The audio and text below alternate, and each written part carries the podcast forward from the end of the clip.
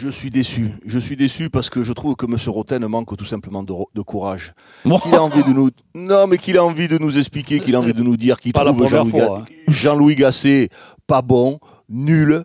Ok, je pourrais l'entendre. Mais là, nous sortir comme, comme, comme euh, raison son âge. Bon. Eh, non, mais excusez-moi, euh, à l'OM, euh, Jean-Louis Gasset, c'est pour entraîner l'OM pendant trois mois ou c'est et c'est pour, l'envoyer sur la Lune? C'est pas Thomas Pesquet, c'est Jean-Louis Gasset qui, qui doit entraîner l'OM.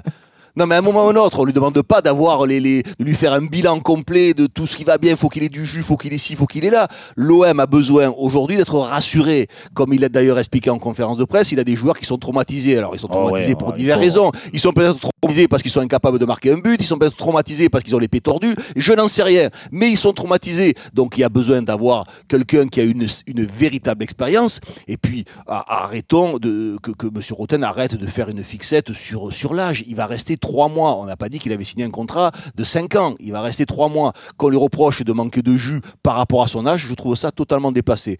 Parce que M. Roten, il y a des gars qui ont 70 ans et qui ont peut-être plus de jus que tu en as toi euh, le matin en te réveillant. Bon. On n'en sait rien. On n'en sait rien. eh ben oui.